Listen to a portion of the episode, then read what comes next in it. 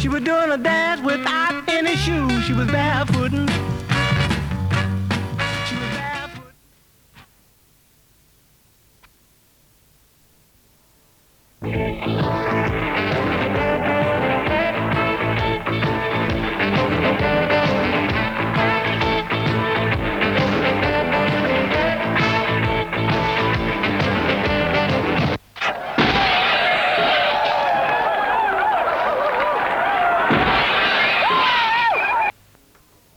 Nachrichten von Radio Dreieckland.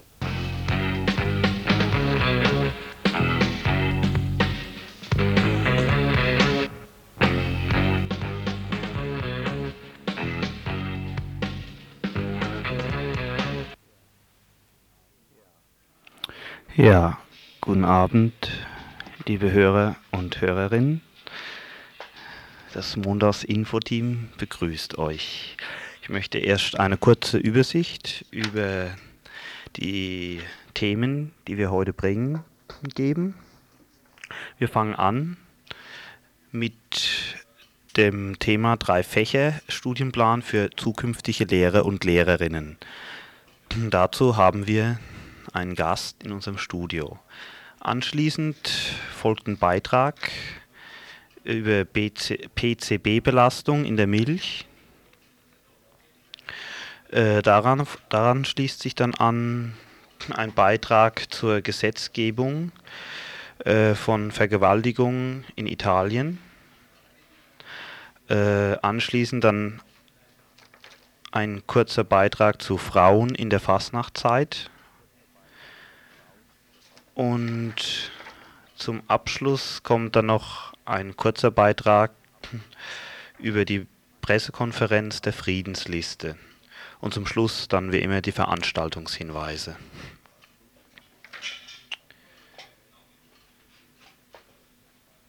Äh, gut, wir beginnen jetzt mit unserem Beitrag zu dem Drei-Fächer-Studienplan für zukünftige Lehrer und Lehrerinnen.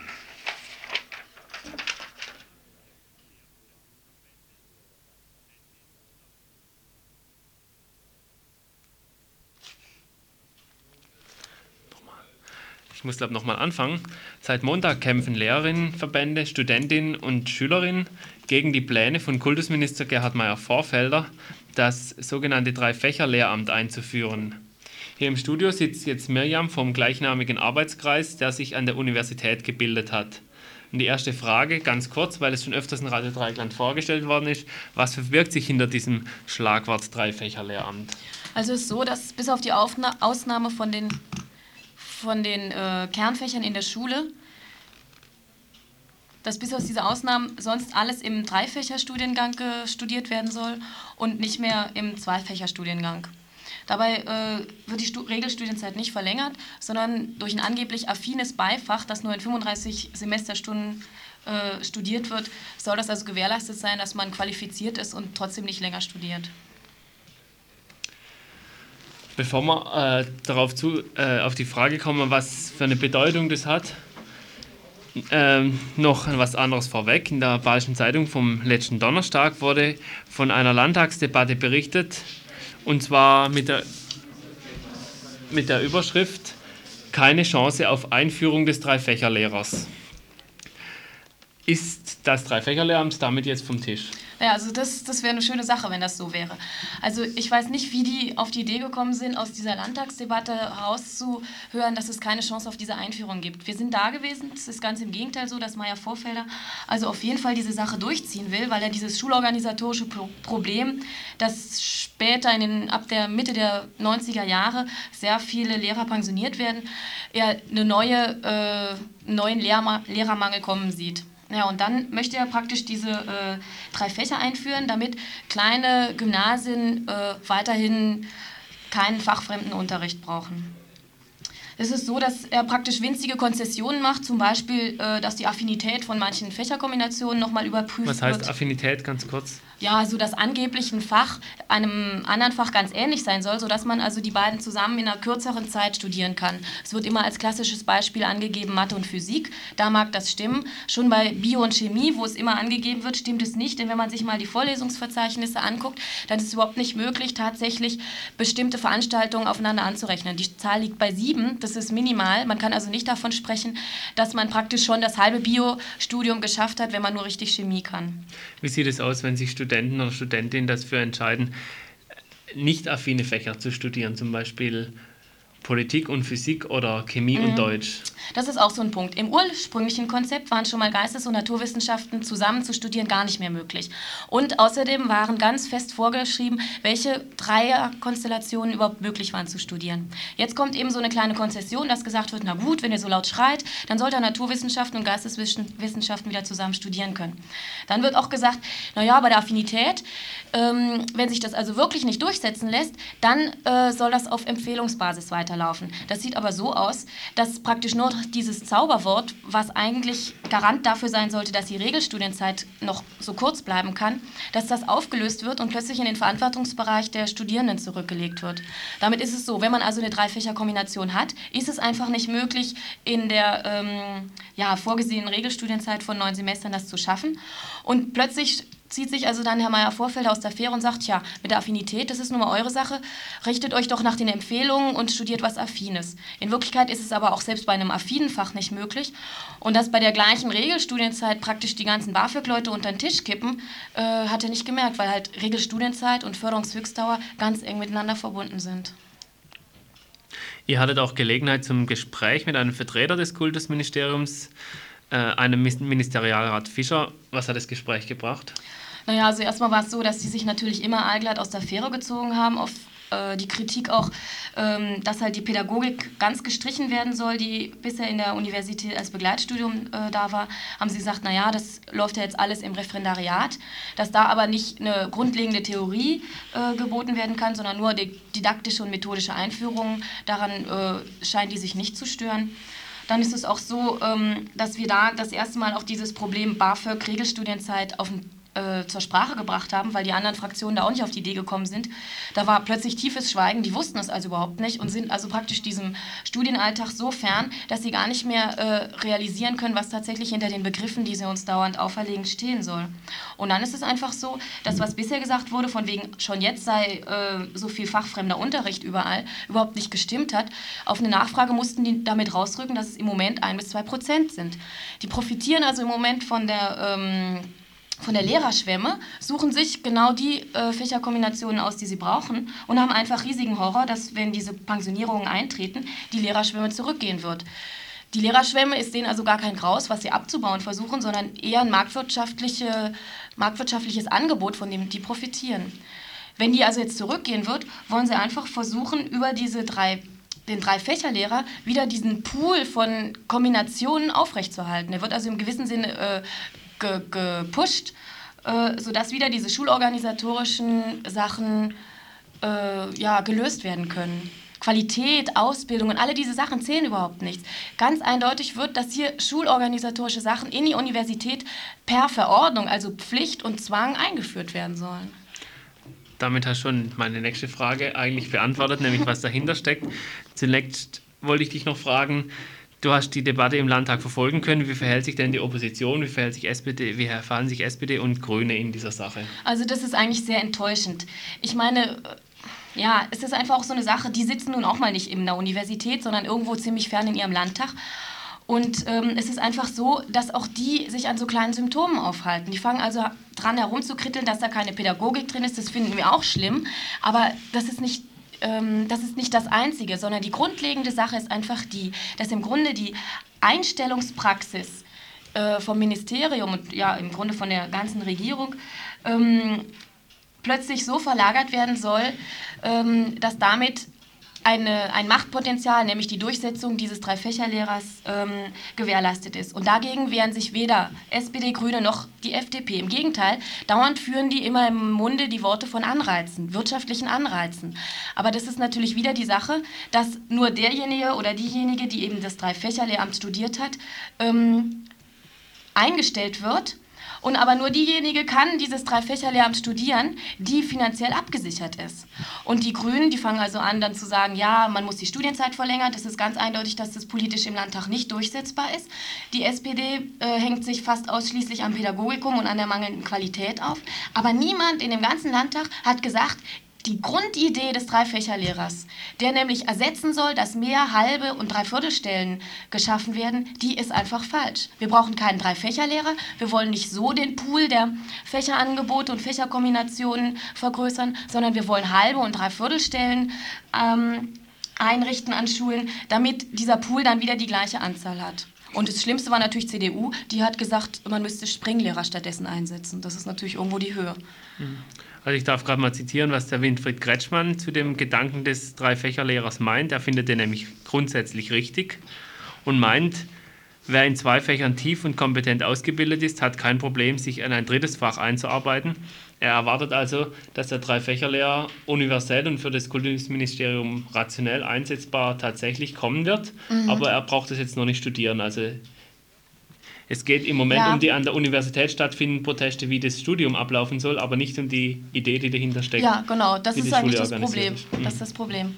Und äh, es wird dann natürlich auch gesagt, was wir noch eher vertreten könnten, dass also der Studiengang im Zweifachstudium bleiben sollte oder man die freie Wahl hat. Es gibt ja Leute, die sind finanziell abgesichert und so interessiert. Ich möchte niemanden Riegel vorschieben. Die sollen auch von mir aus dann drei Fächer studieren, wenn es geht. Aber es darf keine Pflicht sein und es darf keine soziale Ungerechtigkeit denen gegenüber geben, die nicht sozial abgesichert sind. Und dann ist ist eben die Idee äh, teilweise, dass Lehrer, die schon zwei bis drei Jahre zum Beispiel im Unterricht waren, dann befreit werden, um ein drittes Fach zu studieren und zwar konkret, was an der ähm, Universität gebraucht wird. Darüber würde ich noch, äh, ja natürlich Quatsch was an der Schule gebraucht wird. Und darüber würde ich noch mit mir diskutieren lassen. Äh, doch selbst da ist dann auch wieder die Sache, sonst würde vielleicht noch eine neue halbe Stelle eingerichtet werden. Und ähm, das ist eben das Problem. Warum wird die Lehrerschwämme so als günstig marktwirtschaftlicher Effekt äh, genützt und nicht an ihrem Abbau gearbeitet. Ich danke dir für das Gespräch. Oh, total hektisch der Anfang.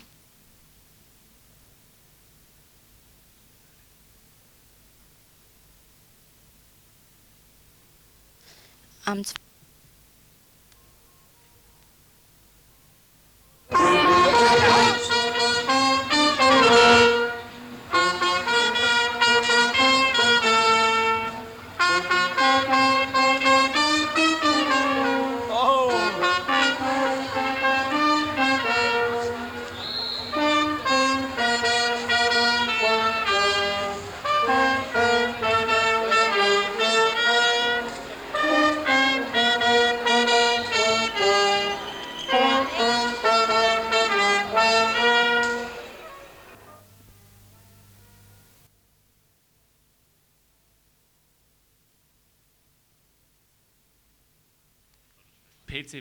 der Trinkmilch ist ein Thema, das in Radio Dreieckland in letzter Zeit schon hin und wieder behandelt worden ist. Zuletzt im Zusammenhang damit, dass die Grünen eine Anfrage an das Regierungspräsidium Südbaden gestellt haben, also an das Regierungspräsidium Freiburg, die eingeht auf die PCB-verseuchte Milch in unserer Region, die gefunden worden ist und die unter anderem 94 Notschlachtungen von Kühen zur Folge hatte. Mittlerweile ist vom Regierungspräsidium Freiburg die Antwort auf diese Anfrage der Grünen eingetroffen. Bevor wir darauf eingehen, werden wir jedoch einen Beitrag von 18. Januar spielen, der in Radio Dreigland in dieser Sendung lief und in dem die Hintergründe der Anfrage beleuchtet werden. Damals war es so, dass das Regierungspräsidium vor dem Beantworten der Anfrage eine Presseerklärung herausgegeben hatte, die versuchte, den Antworten öffentlichkeitswirksam aus dem Weg zu gehen. Wir hatten im letzten Sommer die Situation, dass hier in der Milch, äh, in der Trinkmilch PCB gefunden wurde bei Bauern. Und damals hieß es dann ganz schnell, die, die Ursache ist gefunden. Die Bauern haben damals ihre Silos mit PCB angestrichen und über diesen Weg vom Silo ins, ins, in die Silage also ins Futter und dann in die, in die Kuh und auf die Art und Weise ist das Zeug in die Milch gekommen. Die Lösung war also schnell gefunden und beim Regierungspräsidium wurde die Geschichte bearbeitet.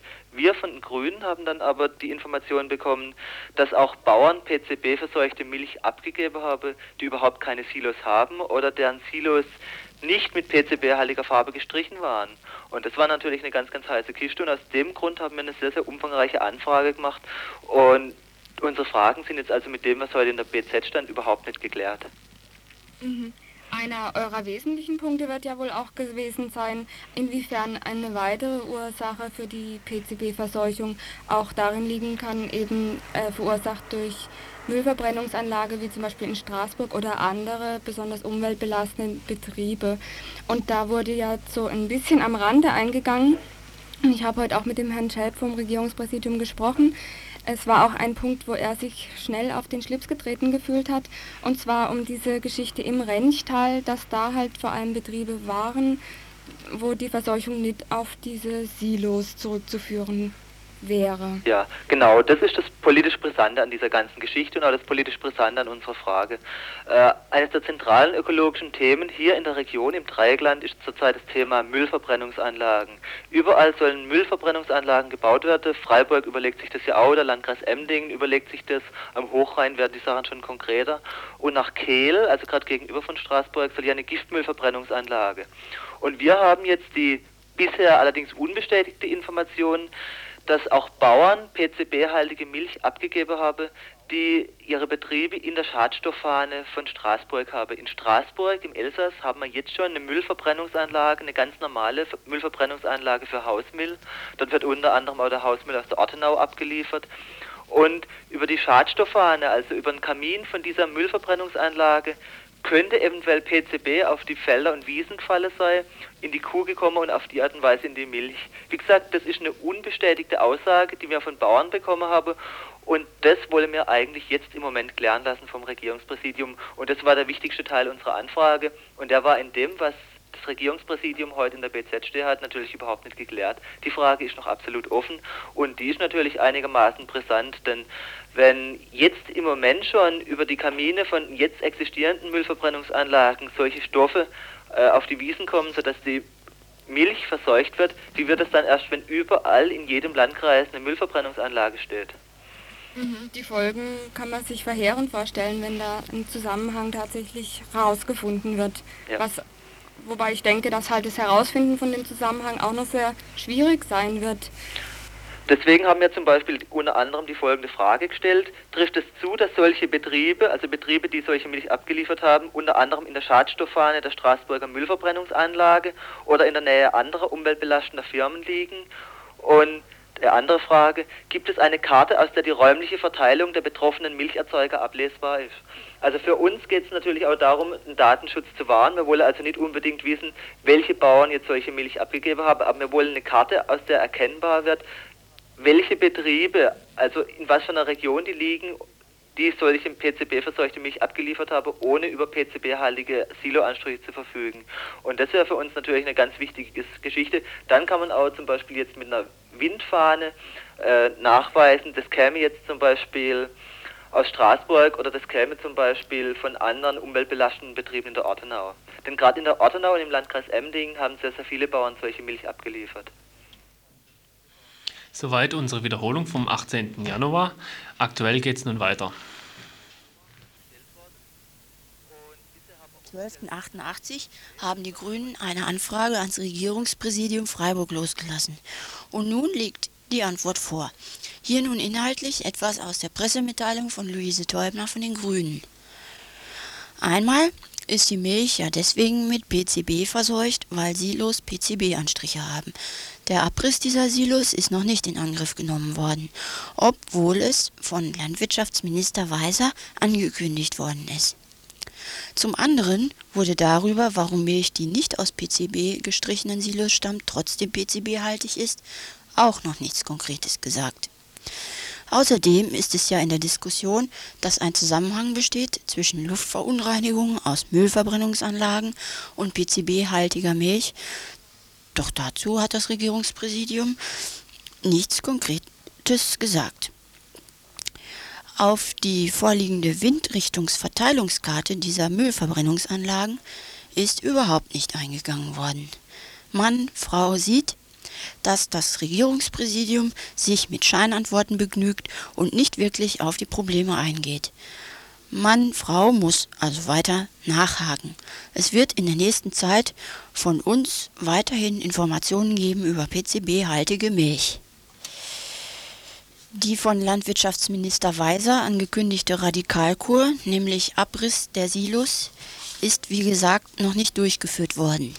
Es erhebt sich somit der Verdacht, dass die Minister Weiser und Vetter sich zu Ankündigungsministern entwickeln, die im Moment der öffentlichen Aufmerksamkeit und Empörung angesichts eines aktuellen Umweltskandals Versprechungen abgeben, hier Verdreifachung der Untersuchungskapazität, Einsetzen von Expertengruppen und so weiter, die sich dann aber nur unvollständig oder gar nicht einlösen, darauf vertrauend, dass niemand mehr sie daran erinnern wird. Wir werden daran erinnern. 去。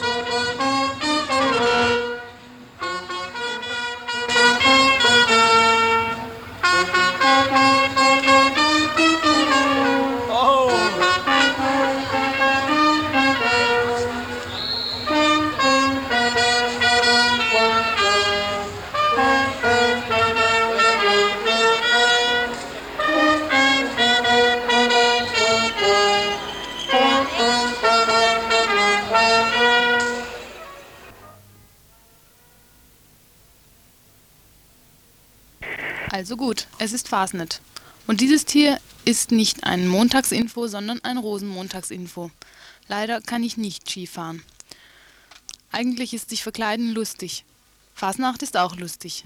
Fasnacht ist lustig auf Kosten von Frauen, alle Jahre wieder. Zum Beispiel heute in der BZ. Die Fasnachtsausgabe von Übrigens. Da wird fortschrittlicherweise bloß die feministische Schreibweise im O-Ton Efrauzipation aufs Originellste durch den Kakao gezogen.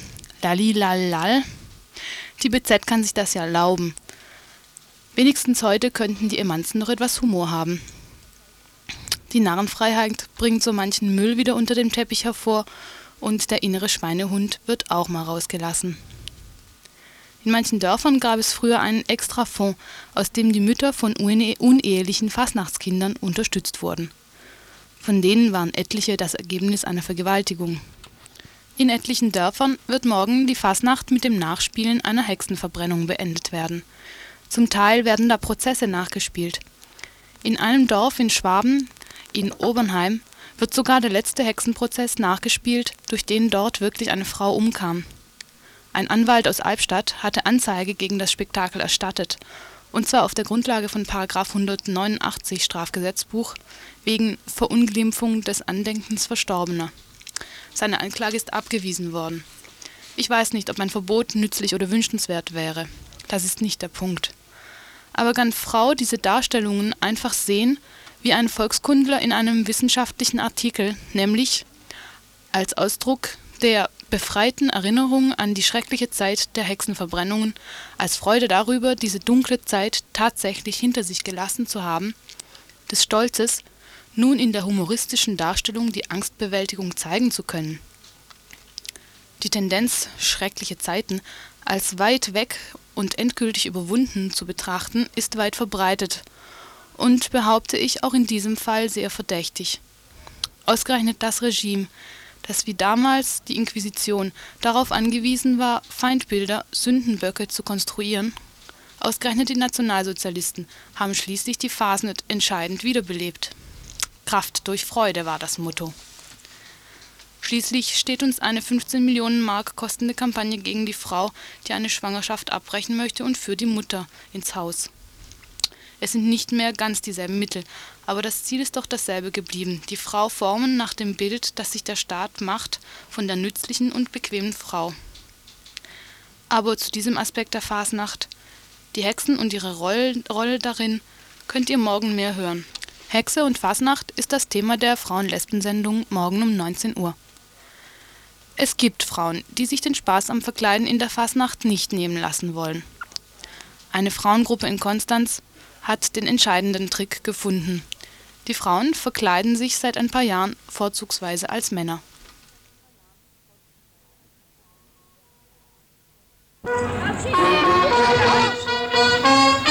über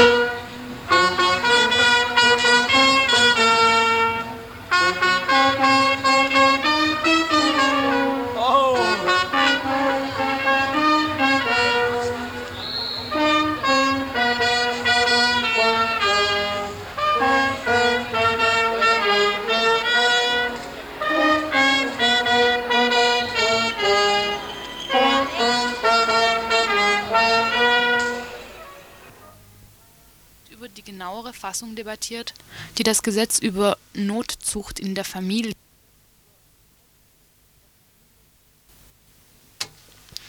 Eine Gesetzgebung über Vergewaltigung in der Familie zu fabrizieren und zu verabschieden, scheint nicht nur dem bundesrepublikanischen Staatsapparat schwer zu fallen.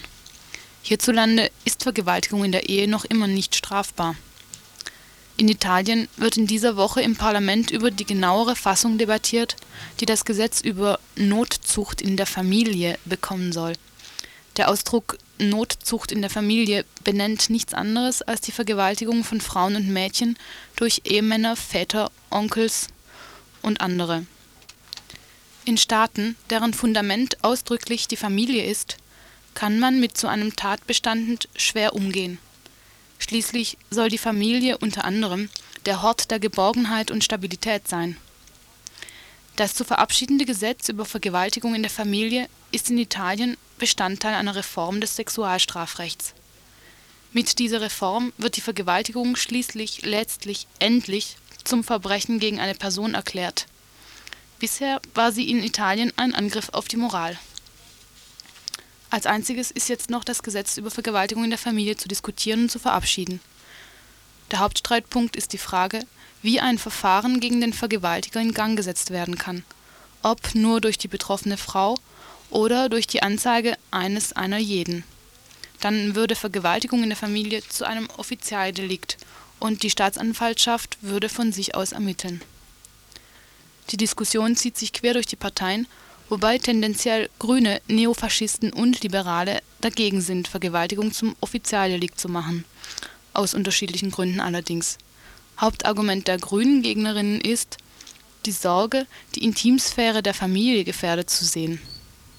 Frage ich mich, was für eine Intimatmosphäre denn da nicht gestört werden soll.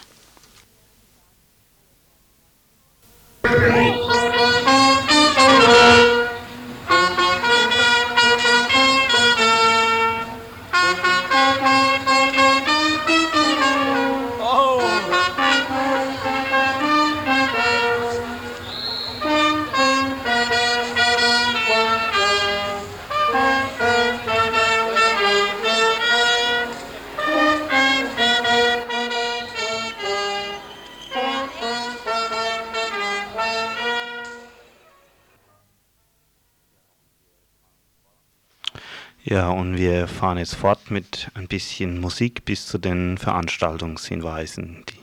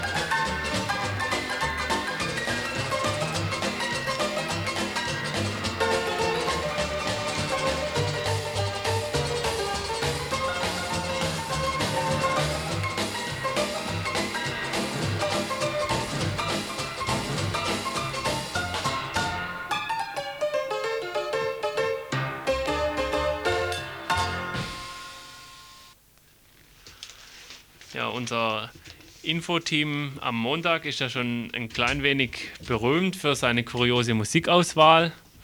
Wir haben heute noch etwa 10 bis, 10 bis 15 Minuten Veranstaltungshinweise für euch. Das heißt, wir haben heute auch etwas Zeit, uns über die Beiträge, die im Info gelaufen sind, mit den Hörern und Hörerinnen von Radio Dreigland zu unterhalten. Wenn ihr euch einmischen wollt in unser Programm, könnt ihr anrufen. Die Telefonnummer hier im Studio lautet Freiburg 0761 31028. Nochmal, Freiburger Vorwahl und dann 31028. Die Möglichkeit, heute über die Beiträge zu diskutieren, besteht.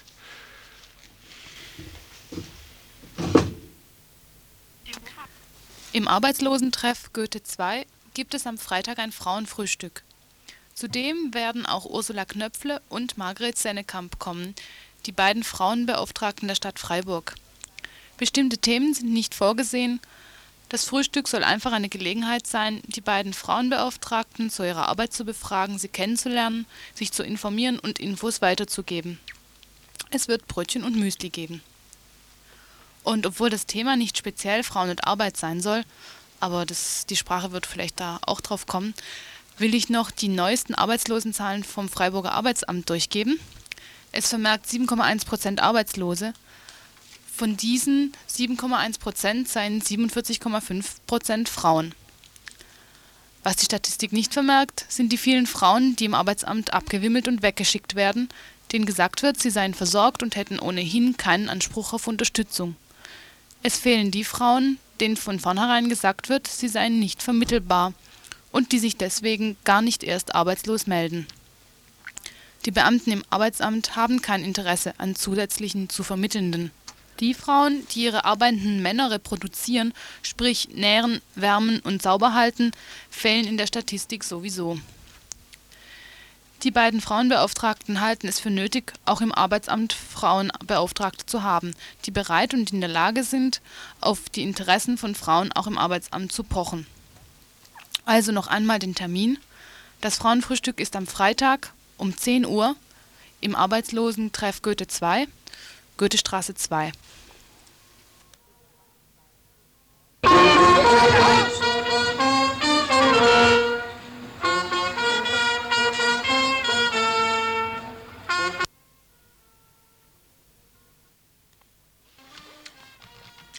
Zwei kurze Hinweise betreffen die Freiburger Friedensliste. Sie schreibt uns, dass ihr Büro beim Republikanischen Club in der Egonstraße 54 jetzt bezogen und eingerichtet ist. Es ist an jedem Werktag wenigstens zwischen 16 und 18 Uhr besetzt. Darüber hinaus Dienstag und Freitagsvormittag von 10 Uhr bis 12 und am Donnerstag den ganzen Nachmittag von 15 bis 19.30 Uhr. Telefonisch zu erreichen ist die Friedensliste unter der Nummer Vorwahl Freiburg und dann 33321. Also leicht zu merken, dreimal die 3, die 2, die 1.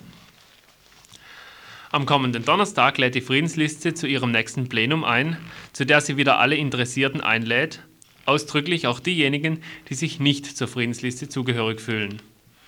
Für solcherlei Interessierte interessant dürften in erster Linie die obersten Tops der Tagesordnung sein und die wären erstens ein politischer Bericht. Dazu ist leider nichts Näheres auf der Einladung zu lesen. Ich würde eine Darstellung der kommunalpolitischen Arbeit und Standpunkte der Friedensliste für die nähere Vergangenheit und Zukunft erwarten.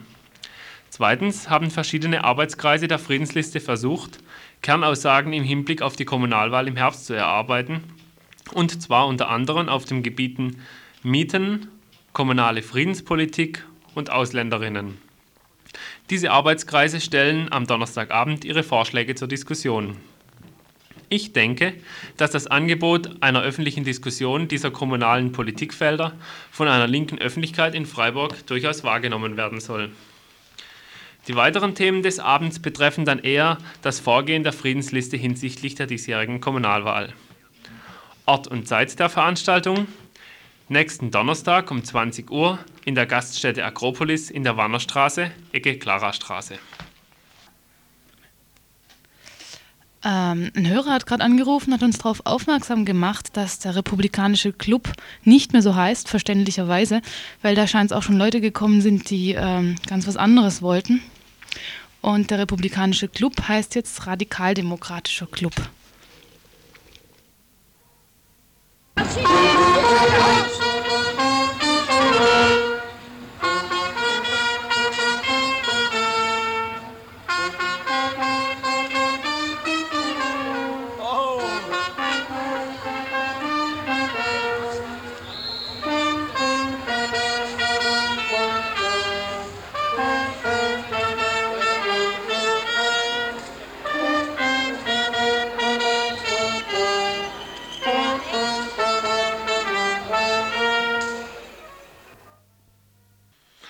In dem Zusammenhang fällt mir jetzt ein, leider ist der Hörer, der angerufen hat, nicht mehr am Apparat, dass der Republikanische Club ja nicht umsonst Republikanischer Club heißt und nicht umsonst überhaupt nichts zu tun hat mit den Republikanern, die diesen erschreckenden äh, Wahlerfolg in Berlin jetzt erlebten.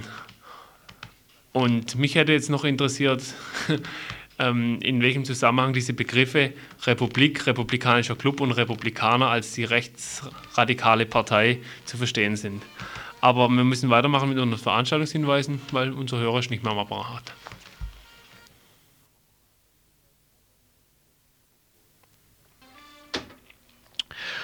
Äh, seit letzten Mittwoch befinden sich 28 RAF-Häftlinge im Hungerstreik. Die Bundesanwaltschaft wunderte sich nur kurz, wie es zur zeitgleichen Aktion und den weitgehend übereinstimmenden Erklärungen kommen konnte. Sie ließ sogleich die Zellen der Gefangenen durchsuchen und leitete gegen die Hungerstreikenden Verfahren ein wegen mitgliedschaftlicher Betätigung in einer terroristischen Vereinigung. Dazu nun ein Veranstaltungshinweis. Morgen, den 7. Februar, findet in der Habsburger Straße im Vaterhaus ein Großplenum zum Hungerstreik der politischen Gefangenen statt. Beginn 20 Uhr.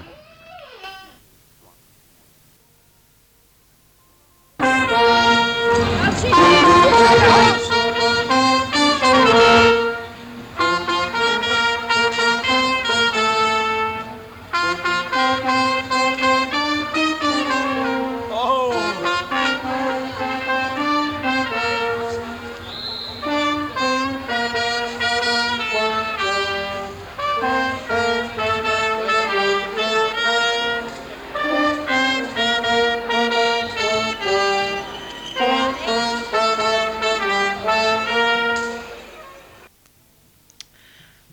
Jetzt hat noch eine Infomacherin angerufen, die Traude, die morgens Info mitmacht. Und sie sagt mir, dass sie äh, einen Beitrag machen wollt über die Umbenennung vom Republikanischen in den äh, Radikaldemokratischen Club. Also morgen könnt ihr mehr darüber hören. Ja, und ich komme zum nächsten Veranstaltungshinweis. Die Landesschülerinnenvertretung hat einen Aufruf zu landesweiten Aktionen in der Woche vom 14. bis 20. Februar gemacht. Hm, diese Aktionen beziehen sich auf das eingangs dieses Infos behandelte Thema Drei-Fächer-Lehramt und auch auf die äh, generell auf die Schulpolitik des äh, CDU-Rechtsaußen aus, Rechtsaußen in Baden-Württemberg und Kultusminister Gerhard Meyer-Vorfelder. Die Freiburger Schülerinnen haben im Bezirksschülerbeirat eine Demonstration am 20. Februar um 12 Uhr auf dem Rathausplatz geplant. 10.000 Flugblätter sind im Druck und werden in den nächsten Tagen verteilt. Jetzt will ich mal noch sehen, der 20. Februar ist ein Montag. 12 Uhr Rathausplatz.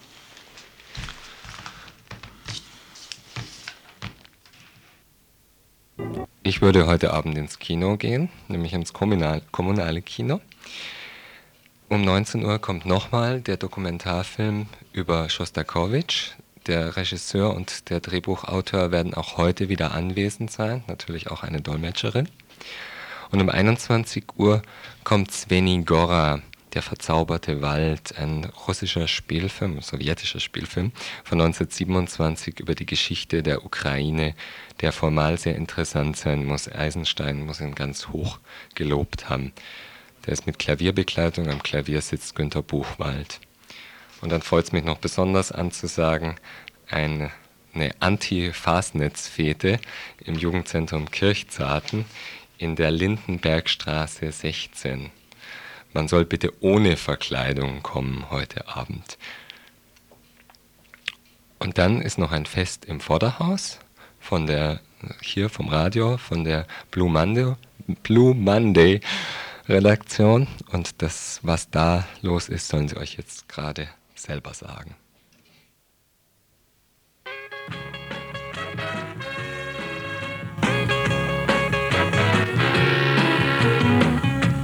Everybody get on your feet. You make me nervous when you're in your seat. Take off your shoes and pat your feet. We doing a dance that can't be beat. We barefootin'. We barefootin'.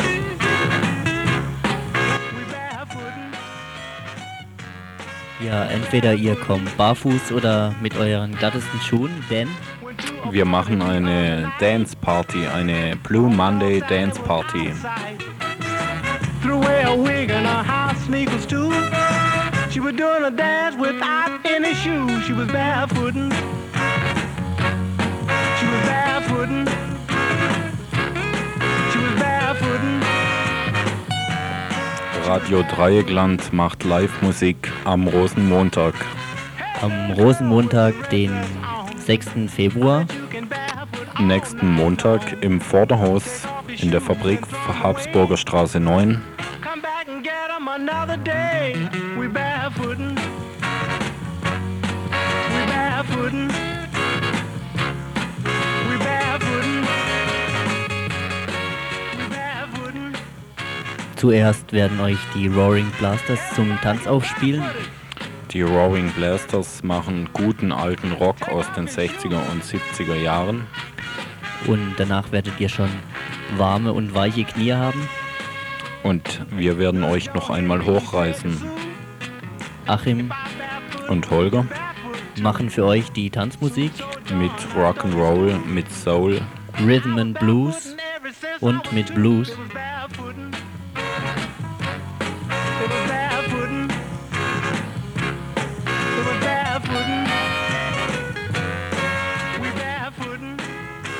Kommt also barfuß oder mit euren schönsten Schuhen.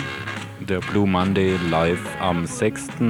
am Montag, den 6. Februar im Vorderhaus in der Fabrik bei der Rosenmontagsparty. Habsburger Straße 9. Ihr seid alle herzlich eingeladen.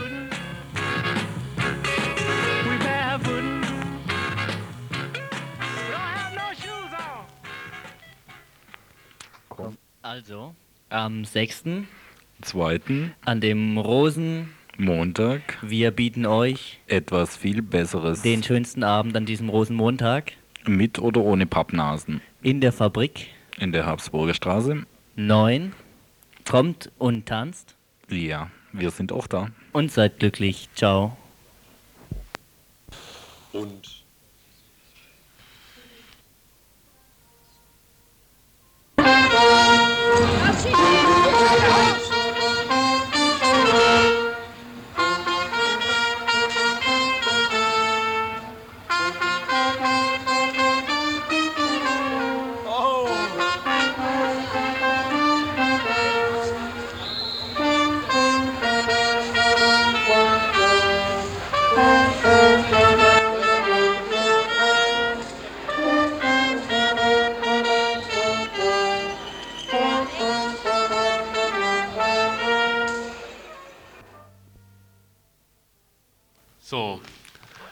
noch ein Beitrag in fast eigener Sache.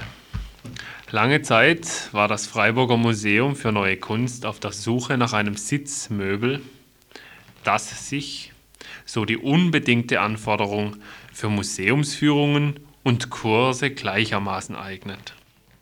Handlich und bequem sollte der Hocker sein und optisch dem sachlichen Stil des Hauses entsprechen.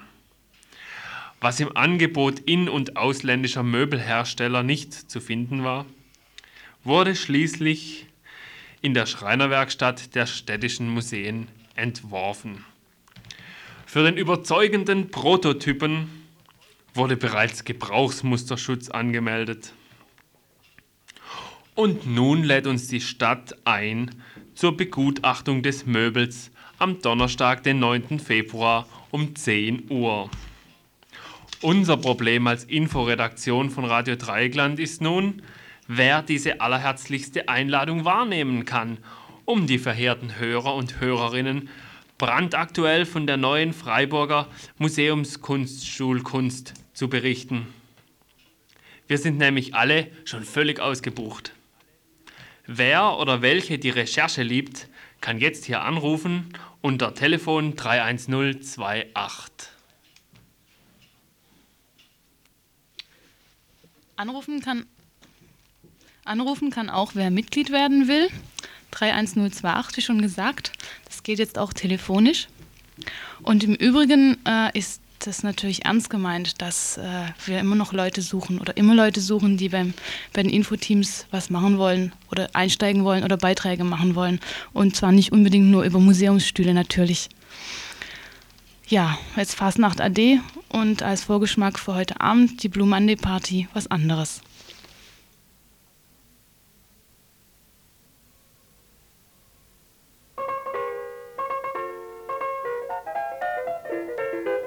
So,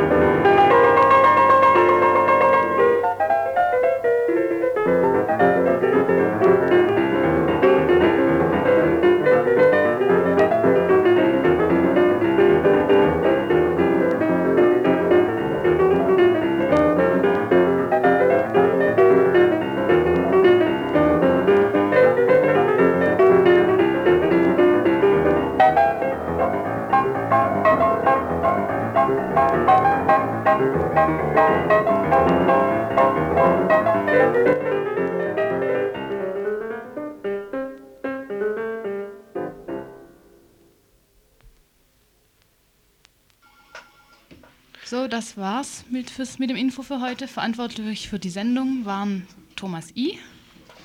Äh, Jörg D. Astrid M. Und Rosa Montag.